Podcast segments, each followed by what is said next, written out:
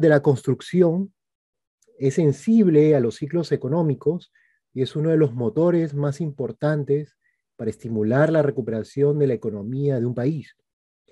Actualmente se ha incrementado la digitalización, pero no debemos dejar de lado los principios que promueven la productividad, sensibilidad y otros que difunden la filosofía Lean Construction.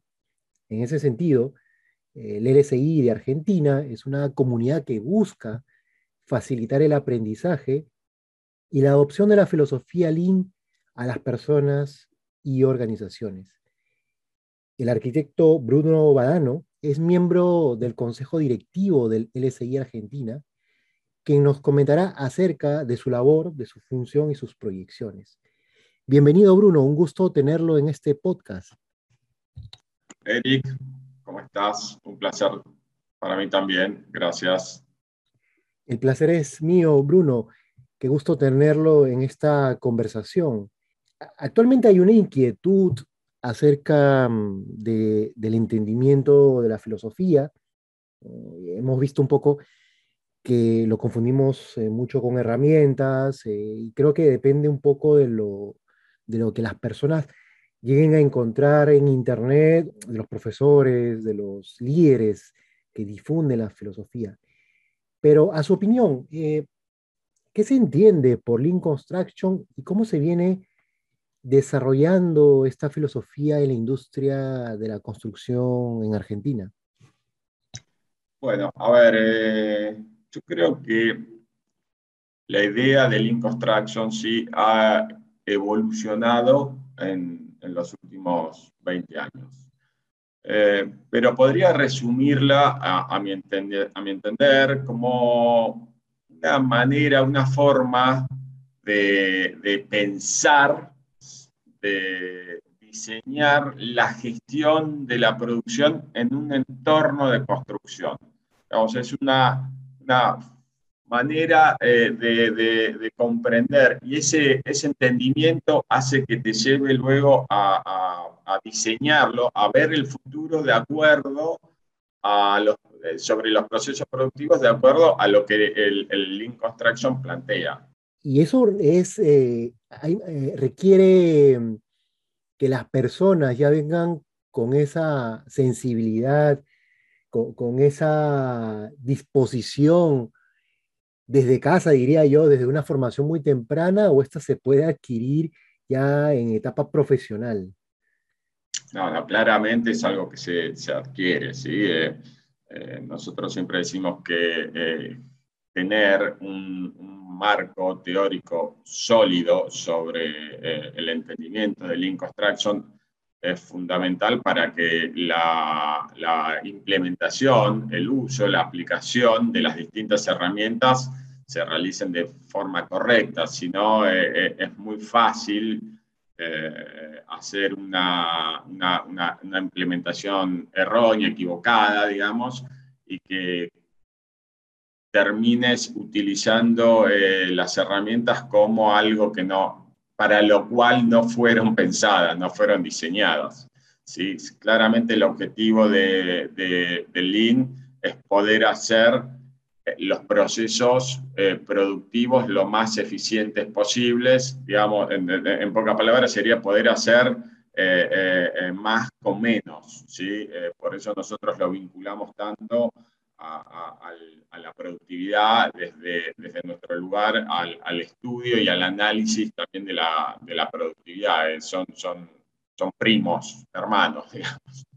Un dato curioso es que actualmente en el último congreso del grupo Lean Construction, que fue fundado por Lauri Cosquela, eh, la cantidad de papers que se han enviado a este congreso, la mayor parte era eh, de Latinoamérica. Entonces, ah, vemos que a nivel regional hay un mayor interés tanto en la investigación y seguramente en la práctica, en la la, aplicación de los, de los principios Lean. En el caso de Argentina, ¿cómo va avanzando? ¿Cómo se va desarrollando en la industria de la construcción? Mira, eh, a, manera local yo te podría decir que el Construction tuvo su primer desembarco de, muy tibio, muy tímido, ¿sí? allá por, por el año 2006, 2007, 2008. luego, a principios ya de, del 2010, 2011, había varias empresas que estaban interesadas en implementarlo y ya en el año 2014-2015 eh, e, empezó a tener un peso específico y la industria en general lo empezó a tener presente. ¿sí? Ese, ese fue un poco el recorrido. Eh, siempre traccionado un poco eh, por, por, por, los países de la región que ya venían trabajando en, en, en Link Construction. Hoy en día te podría decir que hay, una cantidad de empresas que ya lo vienen implementando, que ya tienen eh, algunos años, algunas horas de vuelo eh, importantes eh, y en este, en este proceso obviamente van adquiriendo más conocimientos, van teniendo una hoja de ruta más clara y van conociendo cuáles son las necesidades de ellos, de las empresas, para ver cuál es la manera eh, más óptima de, implementarlo. No es lo mismo una desarrolladora eh, que una constructora, por ahí un subcontrato, entonces van eh, pudiendo hacer como una hoja de ruta más eficiente para, para, para su propia empresa. Hay unos años muy eh, muy cargados, ¿no? Eh, donde eh, el InConstruction se ha ido implementando, 2011, luego se ha ido masificando. No obstante, la situación actual, estamos viviendo una pandemia, todo se ha trasladado prácticamente a hogares, obras paralizadas en la mayoría de países. un caso entre paréntesis de Brasil, porque creo que en Brasil se ha masificado la construcción en época de pandemia, pero el resto de países como Perú, Argentina, ha parado. Y esto eh, ha dejado a descubierto la necesidad, en su momento tal vez era obligación, en otro momento mal llamado era una moda, pero ahora es una necesidad implementar eh, filosofías o la filosofía en nuestra cultura organizacional. Pero hay retos. Cada país su situación política, económica en general, hay retos distintos.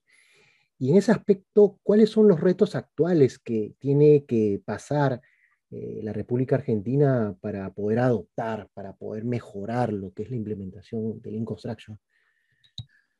A ver, Eric, yo creo que sí, cada país tiene una coyuntura eh, que lo, lleva, digamos, a eh, hacer una, un camino eh, particular, pero yo creo que los retos eh, son regionales, bastante regionales. Nosotros cuando vemos, trabajamos por ahí con, con industrias de, de, la construcción de otros países, los desafíos son muy, muy similares en toda la región.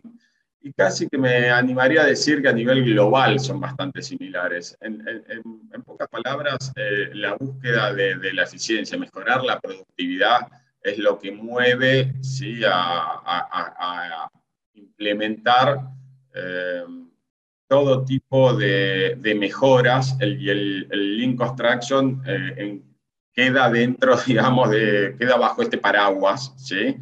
Eh, hay distintas herramientas, hay distintas mejoras, hay, la incorporación de tecnología, la estandarización, construcción off-site, digamos, hay distintas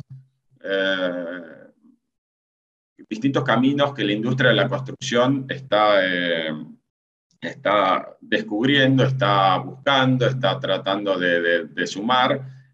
El, escenario de pandemia yo creo que aceleró un poco este proceso que se venía dando. La, la, industria de la construcción a nivel global y a nivel regional estaba ya en este camino y creo que, que, que este contexto de pandemia eh, no hizo más que acelerar eh, y también eh, obligó a, incorporar un montón de, herramientas, o una serie, no sé si un montón, pero varias herramientas que, hubiese llevado más tiempo y que de esta manera hubo que hacerlo, hubo que hacerlo en, meses. ¿sí? Eh, así que me parece que este camino es el, el, que, el que está recorriendo no solo la industria a nivel local acá en Argentina, sino también a nivel regional. Entonces sí, e, es un impacto, es un impacto regional eh, compartido. Creo que la situación en general, eh, no, solamente en América Latina, sino en Estados Unidos, Europa, Asia, impacta mucho. Eh, sin ir muy lejos, había una controversia con el tema del acero que viene de China, el tema de alza de los, de los insumos para el concreto. Eh, tiene razón, es un, es un, tema más regional que en realidad afecta a, todas nuestras... Sí, uno cuando estudia, analiza los indicadores de productividad, que es algo a, lo cual le prestamos mucha atención. Eh, nada, vemos que eh, si uno mira Estados Unidos o, los principales países de Europa, tienen indicadores de productividad superiores a los que tenemos en, Latinoamérica.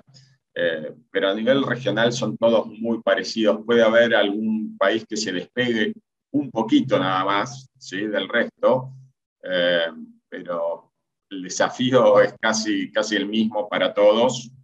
Eh, y, sí, la industria está atravesando este, este proceso de cambio, lo cual era evidente porque con los niveles de, eficiencia y de productividad que, maneja la industria, ahora sí me refiero a nivel global, es muy difícil eh, que, pueda seguir eh, dando respuestas a las necesidades que, plantea el, planeta, te diría, eh, en los próximos 20, 30, 40 años. Son, proyecciones interesantes. Eh, ahorita estamos eh, viviendo una, una, recuperación, yo diría relativa, porque nos podemos comparar en buenos resultados tal vez con el 2020, pero aún no nos equilibramos con el con 2019 para atrás. Pero conozco y sé que hay personas, organizaciones, en este caso Plan 3, eh, la firma consultora que usted lidera, quienes son los que estimulan, los que promueven, los que desarrollan eh, el uso, la aplicación, la difusión de la filosofía Lean. Eh, dentro de, todo este, eh, yo diría, esta situación crítica que estamos pasando, tanto en la industria de la construcción, minera y en general todas las demás industrias que dependen de estos motores económicos, organizaciones como Plan 3 vienen promoviendo las buenas prácticas. Eh, me gustaría conocer un poco de Plan 3. ¿Cuál es su, su, labor hoy en día? A ver, sí, Plan 3 es una consultora fundada en el 2013, la armamos en el 2013, y yo te diría que tiene tres líneas de trabajo. La, la línea de investigación donde, donde eh, tratamos de, de, aportar eh, junto con los centros de formación locales, ¿sí? de, aportar eh, conocimiento, después conocimiento nuevo, digamos. muchas veces también tenemos la línea de formación, la línea de trabajo de formación y otra de, ya de implementación. A veces eh, estas tres líneas de trabajo se, entrecruzan, ¿no? porque uno muchas veces eh, primero forma, después implementa y sobre esa implementación investiga, con lo cual eh, no, no, no, no, está tan, tan separada una de otra. Obviamente cuando uno necesita hacer investigaciones, las hace por medio de, de, de, las empresas que, que, te dan la posibilidad, ¿sí? Entonces ahí es donde e, ese círculo se empieza a, cerrar, ¿no? Uno lo forma, eh, después los, lo, colabora con ellos en ese proceso de implementación y a la vez se retroalimenta con, con los resultados. Y ahí empieza esa mejora continua de la cual siempre hablamos. Eh, en ese sentido, mm, veo que, estas tres líneas, tres, unidades de servicio, tres líneas de, negocio, eh, se centran en el desarrollo de contenido académico y la difusión y establecen objetivos. Eh, la idea es que la comunidad del entorno genere un impacto positivo en la industria. ¿Cuáles son esos objetivos que tiene Plan 3 a mediano y, largo plazo? Mira, eh, a ver, el objetivo principal es acompañar a las empresas del sector de la construcción en eh, generar eficiencia en sus procesos productivos. Yo te podría decir que después en, ese, en esa línea puede haber matices, puede haber, eh, tenés distintas empresas de distinto, distinto tipo de obra, no es lo mismo la obra vial que la obra de infraestructura, que la obra de vivienda, que vos recién nombrabas a la minería. Eh, ahí tenés que empezar a customizar un poco eh, el, servicio en función de lo que necesita, pero siempre con los mismos eh, principios. Ahora, en, este, en, en esta línea de, trabajo hace un par de años en Argentina, eh, con las empresas del sector que, que, estaban más interesadas, se armó, se fundó lo que es el LSI Argentina, el Link Construction Institute, ¿sí? acá de, de Argentina y, gran parte de este trabajo que veníamos haciendo con Plan 3, digamos, ahora se trasladó a eh, el, LSI Argentina, donde eh, las empresas eh, pueden empezar a, buscar apoyo para, para, poder trabajar en, en esta línea de, de, de mejora, de, búsqueda de la, de la eficiencia, de mejorar su productividad. Muchos de nuestros oyentes, no solamente son de Perú, sino nos escuchan de muchos lados, incluso hemos recibido saludos desde Portugal y España, eh, quieren saber seguramente un poco más de Plantres. ¿Dónde pueden encontrarlos? ¿Dónde pueden saber más de su servicio, de su portafolio? A lo más fácil que te puedo decir, Erika, es entrar a la página web. Nosotros tenemos una página web donde eh, ahí eh, tienen información sobre, sobre estas tres líneas de trabajo que yo te comentaba. ¿sí? Y, desde ahí es, es el, punto de, de, partida para, para, para, poder comunicarnos. después tenemos un montón de o varias capacitaciones a lo largo del año, eh, distintos tipos de capacitaciones para distintos niveles, distintos temas, eh, ya sea eh, de tecnología, ya sea de, procesos. Ha sido una, una conversación y un aporte de mucho valor. Bruno, que quiero agradecerle su participación y espero tenerte nuevamente en nuestro podcast. Bueno, Eric, eh, la verdad que para mí también ha sido un placer. Eh, siempre es eh, muy grato conversar sobre estos temas que, bueno, que, nos apasionan, que es lo que nos gusta hacer, de lo que nos gusta trabajar y, viendo que, la industria está teniendo este, este nuevo reto con, con, estos nuevos, nuevos desafíos que se están dando y Encantado de poder eh, acompañarte en el podcast. Ha sido el arquitecto Bruno Badano en nuestro podcast para la Escuela de la Construcción.